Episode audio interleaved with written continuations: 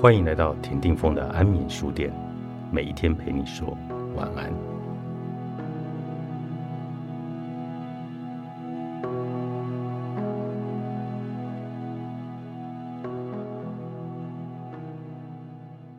如果你能成功建立对事物赋予积极意义的思维模式，即使未来遭遇看似不幸的情况，也能够有能力不被挫折打败，克服困境。养成内省习惯的课题之一，就是要学习学会解释发生在自己身上的事，了解其中意义与理由，从逻辑上来理解，并用自己的方式去接受。相反的，若对于结果或状况没有找出其中的深意，在你脑中就会出现“为何只有我这样？我明明已经很努力了”这一类的哀怨想法。然后被这种不满与绝望感来袭击，甚至可能重踏覆辙。举例而言，某些人因为工作忙碌而搞坏身体住院时，会用“或许这就是要我休息吧”这样的解读来减轻工作落后或给公司带来麻烦的罪恶感。我想这种状况还算是比较常听到的。被裁员或是与心爱的人分手时，我们也常会告诉自己。我只是不适合这家公司，还是可以在别的地方展现自我价值，或者分手是为了遇见更好的人等等。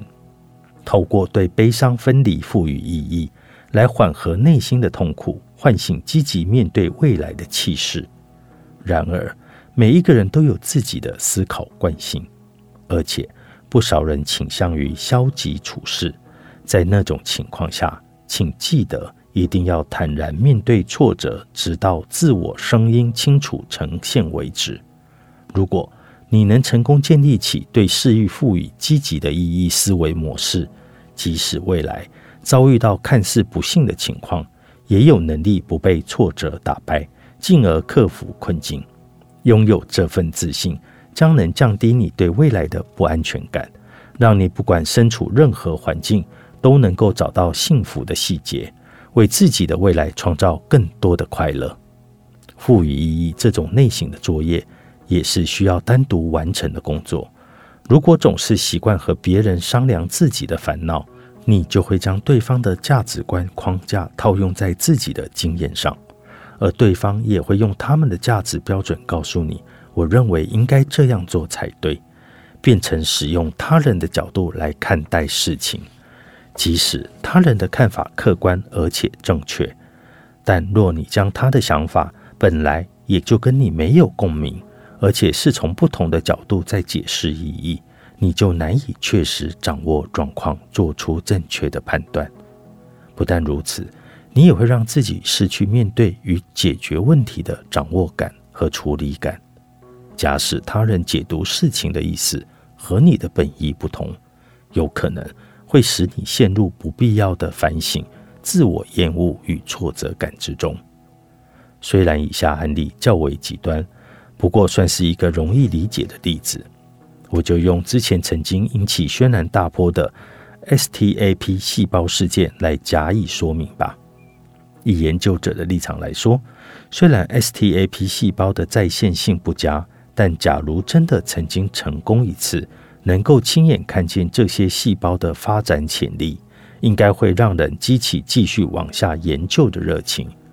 当研究者认为这项研究应该会对将来的医疗有所贡献，便会进而肯定自己的能力，沉浸在研究的喜悦之中。一直到社会对这件事投以好奇的眼光之后，事情的发展突然急转直下。媒体在还没有搞清楚的状况下，用一连串的报道，任意决定这是一场谎言与造假，导致事件关系人处理自己情绪的速度无法赶上外界批评的声浪，只能被我做了坏事的罪恶感来淹没，变得悲观。事实上，卷入这个事件的相关人物中，便有人自杀、罹患忧郁症。我们的人生。就是会不断得到他人的评价，虽然很多时候也会因此获得好评而开心。然而，明明不是自己的本意，却被其他人擅自赋予了不同的意义。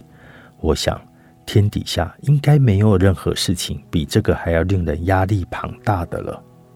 为了消除这种杂音，我认为发生在自己身上的所有事情都应该要由自己赋予意义才行。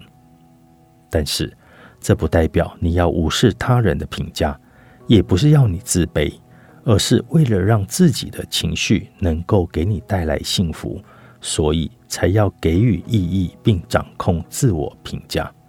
当你面临的事或者情况不如预期，请告诉自己：“对我来说是这样的，反正就是这样的事啊。”等等，我们可以把它当成有意义的经验看待。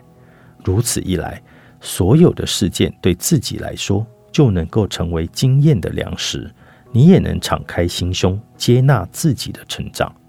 若能够接受发生在自己身上的大小事件，缩小现实与理想之间的偏离，就不至于害怕自己走入悲观或绝望的禁锢当中了。画出善良底线，好相处，更能独处。作者：武堂登纪雄，方言文化出版。